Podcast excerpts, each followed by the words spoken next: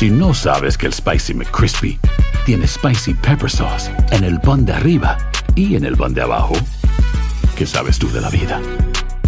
Para, pa, pa, pa. Familia querida de Univisión, aquí Lucero para decirles que no se pueden perder el gallo de oro. Lunes a viernes a las 9 por Univisión. Hola, soy Jorge Ramos y a continuación escucharás el podcast del Noticiero Univisión. Bienvenidos, soy Ilia Calderón y estas son las historias más importantes del día. Hoy es el martes 30 de agosto y estas son las principales noticias. El jefe de la patrulla fronteriza, Raúl Ortiz, dijo bajo juramento que se ha visto un aumento de la inmigración ilegal en la frontera sur sin consecuencias, según un video difundido por Fox News. En México, familiares y activistas recordaron con distintas ceremonias a las víctimas de desapariciones forzadas, que ya son más de 105 mil. California aprobó una ley que dará mayor poderes y protecciones a medio millón de empleados del sector de comidas rápidas. Es la primera de su clase en el país. Y en el noticiero tendremos lo último sobre la salud del actor mexicano Eugenio Derbez, quien sufrió un accidente mientras jugaba con su hijo en Atlanta. Este es Noticiero Univisión con Jorge Ramos e Ilia Calderón. Buenas noches. Comenzamos con la crisis migratoria en la frontera, que Jorge será uno de los temas más importantes en las elecciones de medio término en noviembre. Y esto fue lo que pasó. Una delegación republicana recorrió un sector fronterizo y culpó a la administración Biden del imparable flujo migratorio. El gobierno señala al crimen organizado como parte del problema porque vende ilusiones falsas a los migrantes. Mientras que el jefe de la patrulla fronteriza cree que la falta de sanciones a los que llegan ilegalmente al país aumenta la inmigración masiva, como explica Marlene Guzmán. El significativo aumento en la inmigración por la frontera sur es resultado de la falta de medidas contra los migrantes que ingresan ilegalmente al país. Así lo afirmó el jefe de la patrulla fronteriza, Raúl Ortiz, en la audiencia de una demanda de la fiscal general de Florida, según un video difundido por la cadena Fox News. Y agregó que la percepción de los inmigrantes que son liberados dentro del país sin castigo incrementa exponencialmente los cruces fronterizos. Yo le echo la culpa a esta administración porque esta administración les está diciendo prácticamente a la gente, vénganse y si vienen les vamos a permitir que se queden. Por eso la gente se arriesga. Un grupo de representantes del Partido Republicano liderado por la congresista de Texas, Mayra Flores, recorrió la frontera para escuchar y verificar la situación en la zona. Migrantes están muriendo en la frontera están pagándole miles de dólares a organizaciones criminales. Niños y niñas son abusados y vendidos aquí, en este país. Es una cruel realidad. Le hicieron un llamado contundente a la administración Biden para que de una vez y por todas asegure la frontera y es que dicen lo que estamos viviendo en el sur de Texas es una crisis humanitaria. Agentes y funcionarios que dicen haber presenciado atrocidades con los inmigrantes contaron que los mismos contrabandistas abusan a diario de las mujeres y los niños terminan en manos de traficantes. No tenemos de, decir manera de controlar la gente que está pasando por ahí. El secretario de Seguridad Nacional de los Estados Unidos culpa a los cárteles de explotar a los migrantes, arriesgándolos a un viaje de vida o muerte con falsas promesas. Si llegan a la frontera, piensan que podrán quedarse aquí y eso es información falsa. Por su parte, organizaciones proinmigrantes que abogan por una reforma migratoria responsabilizan en parte al gobernador Abbott. Con Operation Lone Star, um, que es algo que ¿verdad? está poniendo la vida de, muchos migrantes en, riesgo. En el condado Hidalgo, Marlene Guzmán, Univisión. Ya que estamos hablando de esto, una nueva caravana con unos mil migrantes y con destino a los Estados Unidos salió esta madrugada de Tapachula, en México, lo que aumentó a siete el número de caravanas que han partido de ahí en los últimos 15 días. En el nuevo grupo marchan 150 niños y mujeres. Una milicia civil armada llamada Patriotas por América está patrullando la frontera sur ante el aumento de migrantes que cruzan hacia este país. Grupos de derechos humanos acusan a esa milicia de ser supremacistas, mientras las autoridades locales los defienden. Tiffany Roberts habló con el director de Patriotas por América y nos cuenta cómo actúan. 77, is that open? Conocen muy bien los corredores y túneles por donde entran los inmigrantes. Patrullan de noche porque, según ellos, los traficantes usan la oscuridad de la noche para realizar sus operativos de drogas. One particular coyote uh, that's very dangerous. He's the one that we've seen on thermal that is abusing young girls. and he does it right in the open, just so you know people can see him. And he carries a, a long knife. He's very. ¿Tú lo has visto? What's that? ¿Tú lo has visto? Have you seen him? Yes. Samuel Hall es el director de la milicia Patriotas por América, una organización que existe desde 2015, pero hace un año comenzaron a hacer patrullajes en la frontera sur. En la zona de Piedras Negras, los primeros inmigrantes que interceptaron fue un grupo de venezolanos visiblemente asustados frente al interrogatorio de los milicianos. Any uh, pistolas? Armas. Armas. ¿Qué significan los tatuajes? Hall llama a las autoridades de la patrulla fronteriza para reportar el encuentro. ¿Por qué tú te levantas las manos así para arriba y por qué se ponen como de rodillas, así? No, porque no sabes si... Porque no sabemos, usted sabe que no sabemos porque cómo, cómo vaya a ser la reacción. Primera vez que pasamos por esto, ¿sí me entiende? Un poco más tarde encuentran en el camino a dos hombres y una mujer. Dicen que son de Nicaragua. ¿Son familia? Sí, él es mi hermano. Hall dice que el lenguaje corporal de la mujer le hace sospechar que podría ser víctima de trata. Intentan hablar con ella, pero la joven de 24 años no coopera. El miliciano reporta sus sospechas a los militares para que sean separados. Al final de la madrugada encontramos a Jocelyn con sus dos hijos procedentes de Venezuela. Logró comunicarse con su esposo, quien está en Texas, y aunque no sabía exactamente quiénes le estaban ayudando, su alivio era grande después de un mes de camino. Pero ya estamos bien aquí, se acercaron guardias, más o menos así como militares estadounidenses y bueno, una periodista y nos revisaron, nos regalaron agua y me, dicen que ya no me preocupe, que estoy bien. Que me había olvidado tu número. La Unión Americana de Libertades Civiles ha interpuesto varias denuncias contra Hall y las milicias ante el Departamento de Justicia en Washington. Los acusan de ser supremacistas y de trabajar en conjunto con las autoridades locales. Pero los funcionarios con quienes consultamos nos dijeron que hasta ahora todo lo que hacen está dentro del marco de la ley. En Eagle Pass, Texas, Tiffany Roberts, Univision. Una joven hispana desapareció en el centro de California a principios de este mes y ahora las autoridades dicen que su desaparición es un caso criminal. Ella se llama Yolisa Fuentes, tiene 22 años de edad y la última vez que la vieron estaba en una tienda de la localidad de Selma. Ahora la policía y el FBI investigan su desaparición como reporta Luis Mejía. Por todo Fresno los carteles preguntan dónde está Yolisa Fuentes. Hace tres semanas la imagen de la joven de 22 años fue registrada por la cámara de una tienda cerca de su casa. Desde entonces nadie más la ha vuelto a ver. La policía investiga la desaparición como un crimen. Su madre tiene la esperanza de encontrarla. Yo sé que está viva. Mi corazón de madre me dice que ella está viva, ah, que necesita que la encontremos. Lo que estamos tratando de hacer es traerla para atrás para la casa, pero yo estoy convencida que ella está viva. La última señal de su teléfono celular la ubica en el área del lago Abocado, a pocas millas de Fresno. Ayer voluntarios la buscaron bajo el agua con equipo especial. La familia rezó unida. Su madre sabía que no la iban a encontrar. Ella cree que alguien se la llevó. Por favor, que se tienten el corazón y que regresen a, mi hija para atrás en su familia, que la queremos mucho, la extrañamos mucho. La policía dice estar siguiendo todas las pistas y asegura haber buscado a Yolisa no solamente aquí en California, sino en lugares tan lejanos como Nuevo México. Pero hasta el momento tiene las manos vacías y cada día que pasa, la espera se hace para su familia, para su madre, más y más difícil. Ayer tuve un día difícil ah, pensando, mirando sus fotos, ah, rezándole a Dios, orando por ella. Ah, se pone un pedacito de nosotros, se va cada día que no, que no está en casa. Ya estamos en 23 días.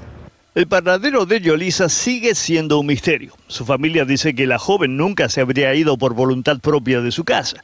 Lo único que les queda ahora es seguir buscando, día tras día, sin perder las esperanzas. En Fresno, California, Luis Mejid, Univisión. Precisamente hoy se conmemora el Día Internacional de las Víctimas de Desapariciones Forzadas y en México, donde se observó el día, lastimosamente son muchas las que hay que recordar, más de 100 mil. En el país se llevaron a cabo diversos actos de recordación en los que además se exhortó a la búsqueda de los desaparecidos. Jessica Cermeño nos informa desde la Ciudad de México. El recuerdo comenzó desde anoche. Integrantes del colectivo Sabuesos Guerreras organizaron una velada para recordar a los que nadie sabe dónde están. En Culiacán, la capital sinaloense. Híjoles, eh, pasar tristeza, hambre, eh, soledad, revictimización. El hijo de María Isabel Cruz, Yosimar García, era policía municipal. Desapareció tras acudir a un llamado de auxilio de militares tras un terrible ataque de sicarios del cártel de Sinaloa en enero de 2017. Como él, en este país faltan 105 mil personas, una crisis humanitaria que crece cada año. Me perdieron la carpeta de expedientes dos veces, o sea, que no había tal carpeta de expediente.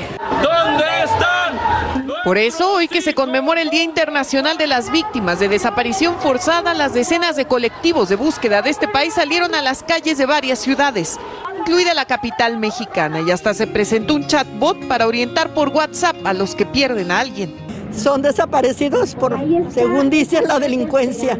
Pero sabemos que la delincuencia no opera sin la mano del, del Estado y del gobierno. Sabemos que están abrazados, sabemos que están de la mano, sabemos que son ellos mismos, por eso no hacen nada.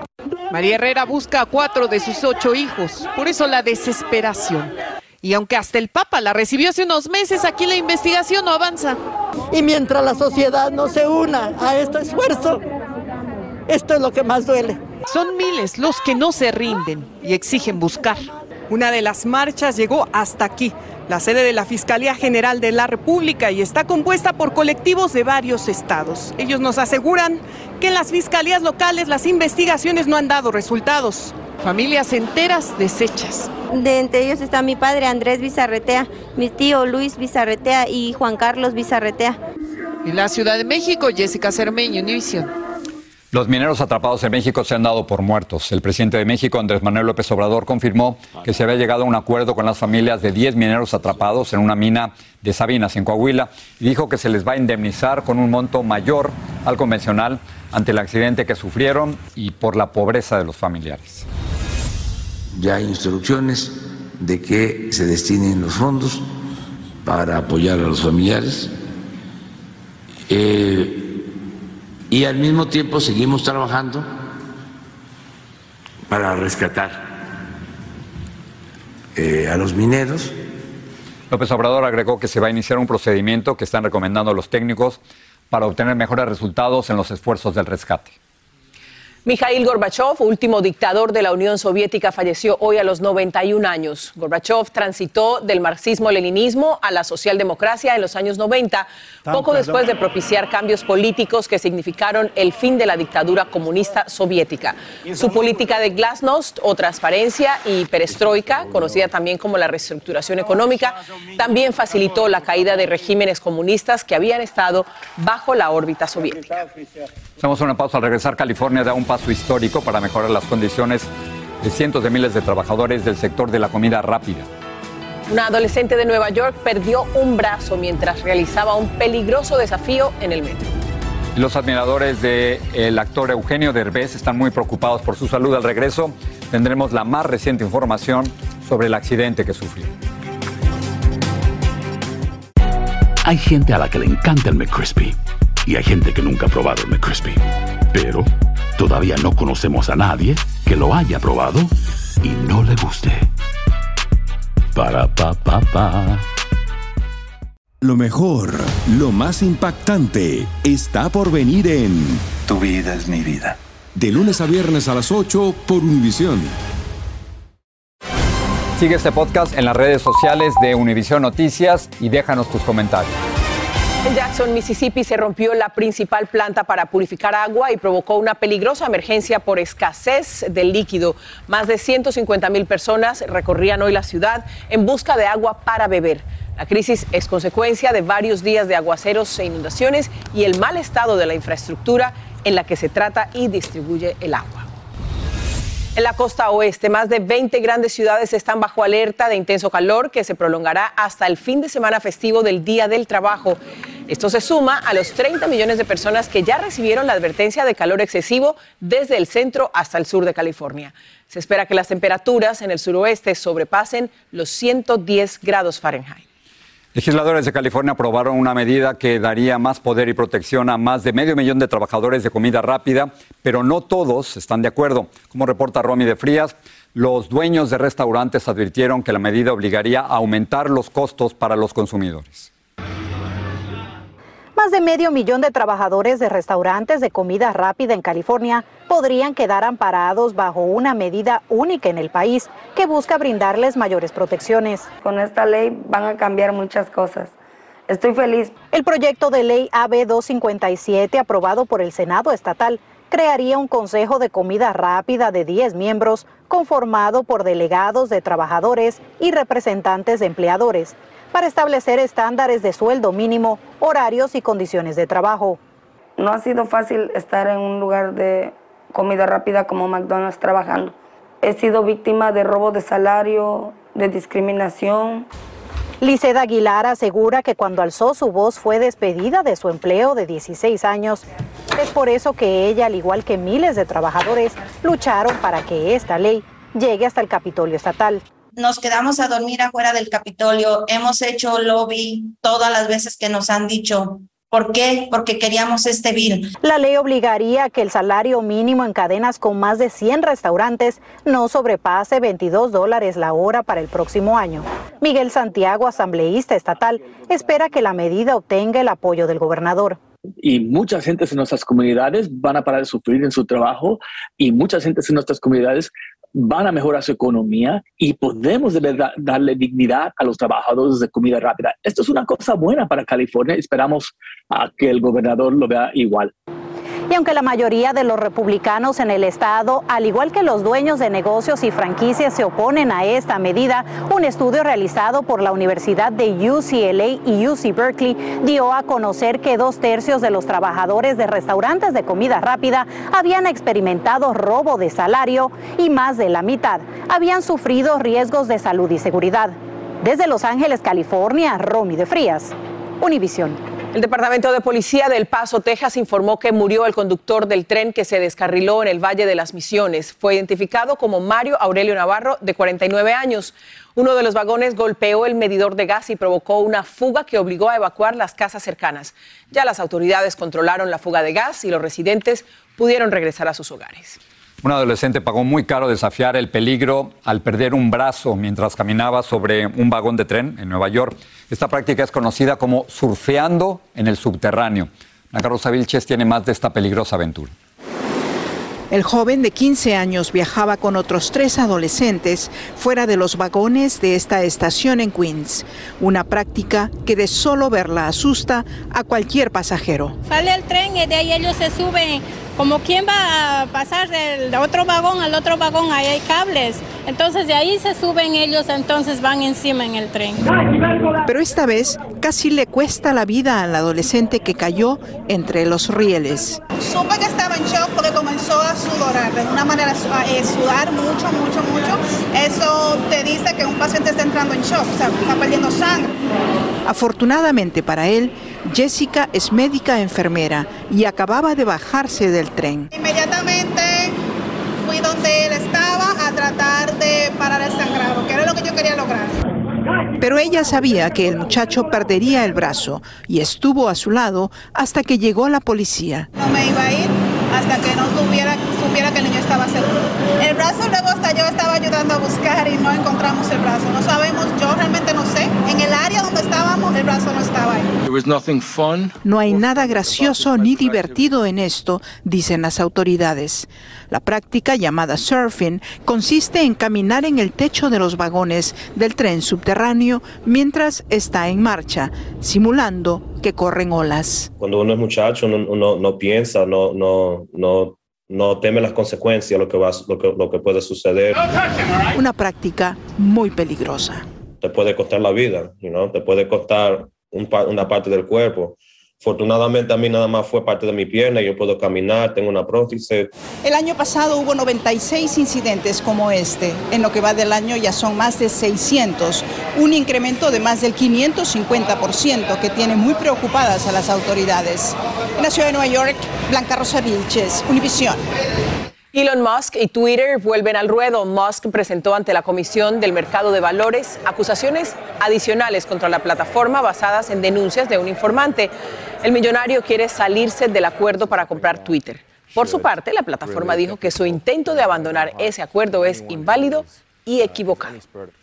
Los pasajeros de Uber podrán conectarse con un agente de seguridad en vivo durante su viaje. Esto es parte de las nuevas medidas de seguridad adoptadas por Uber ante demandas y denuncias de agresión a pasajeros. La empresa dice que la conexión con un agente ayudará a resolver situaciones potencialmente incómodas, como por ejemplo que un conductor se quede sin gasolina o que ingrese a un barrio desconocido. León tiene un avance de lo que preparan para la edición nocturna. Y amigos, buenas tardes. Hoy en la edición nocturna alarman los robos a joyerías. En cámara quedó captado el momento en que varias personas irrumpen en una joyería de California y se llevan objetos muy valiosos de los anaqueles. Los empleados trataron en vano de reaccionar al robo. Además, si quieren ustedes aprender técnicas de defensa personal, les vamos a decir que Departamento de Policía está lanzando una nueva academia para enseñar estas prácticas a sus residentes, además de otros ejercicios de primeros auxilios. Todo esto gratis. Detalles de eso y más esta noche. Allá nos vemos. Me interesa mucho lo de la defensa personal. En la noche. Listo. Estás escuchando el podcast del Noticiero Univisión. La NASA dijo que el sábado realizará un nuevo intento de lanzar la misión Artemis tras suspenderla el lunes debido a un problema con el combustible del cohete.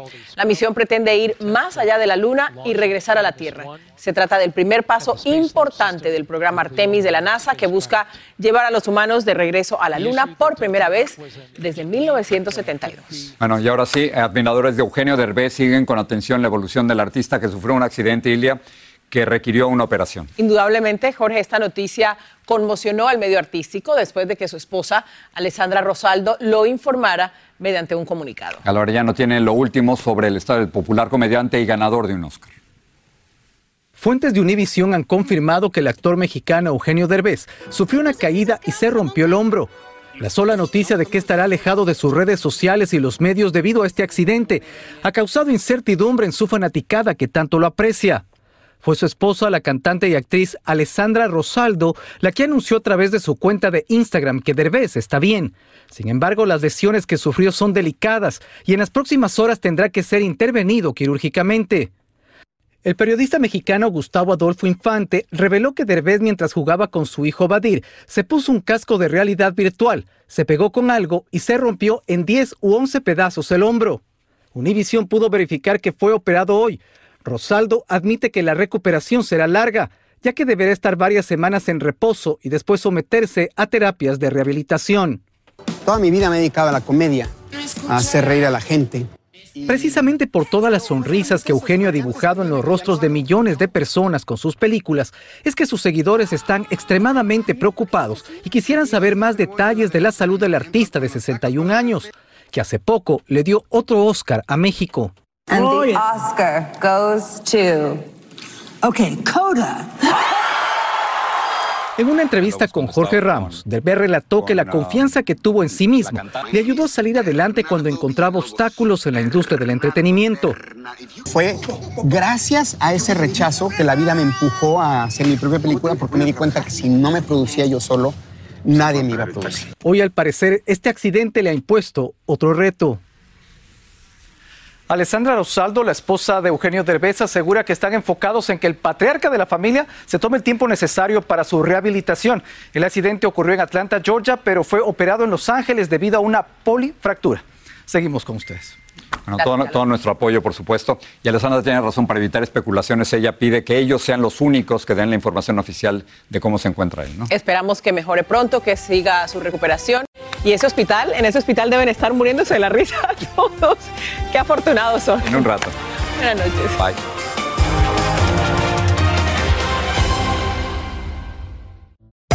Hacer tequila, don Julio, es como escribir una carta de amor a México.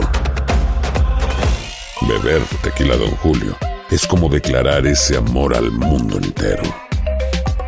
Don Julio es el tequila de lujo original hecho con la misma pasión que recorre las raíces de nuestro país. Porque si no es por amor, ¿para qué? Consume responsablemente. Don Julio Tequila, 40% alcohol por volumen, 2020. Importado por Diageo Americas, New York, New York.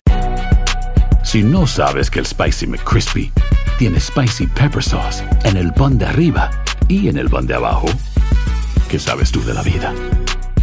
Para, pa, pa, pa. Esto solo es el principio. Porque lo mejor, Esto no se va a quedar así. lo más impactante, ¿Por qué? soy tu madre. Esta mujer me robó. Por favor, abre tus ojos. Está por venir en ¿Entendiste? Tu vida es mi vida. De lunes a viernes a las 8 por Univisión. Y eso sí que amerita un brindis, ¿no crees?